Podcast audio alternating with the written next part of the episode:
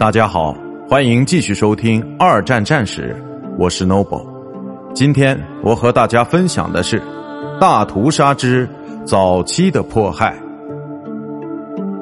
虽然在战前，德国以及1940到1941年西欧占领区的犹太人也曾遭到过迫害，但是并没有出现多少大规模屠杀事件。以纳粹的观点来看。西欧出现了一个不同的问题，他们只在自己的领土实现了无犹太人化，而在这里却有着更多需要被清除的犹太人。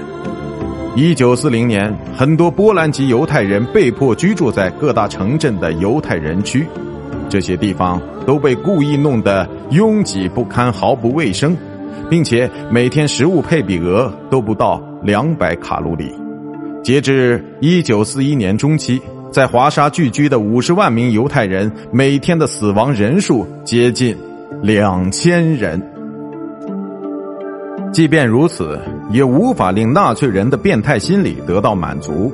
紧密的跟随在侵略苏联之军队后面的是特别行动队，即纳粹党卫军的暗杀小分队。他们的任务就是杀掉犹太人和共产党人。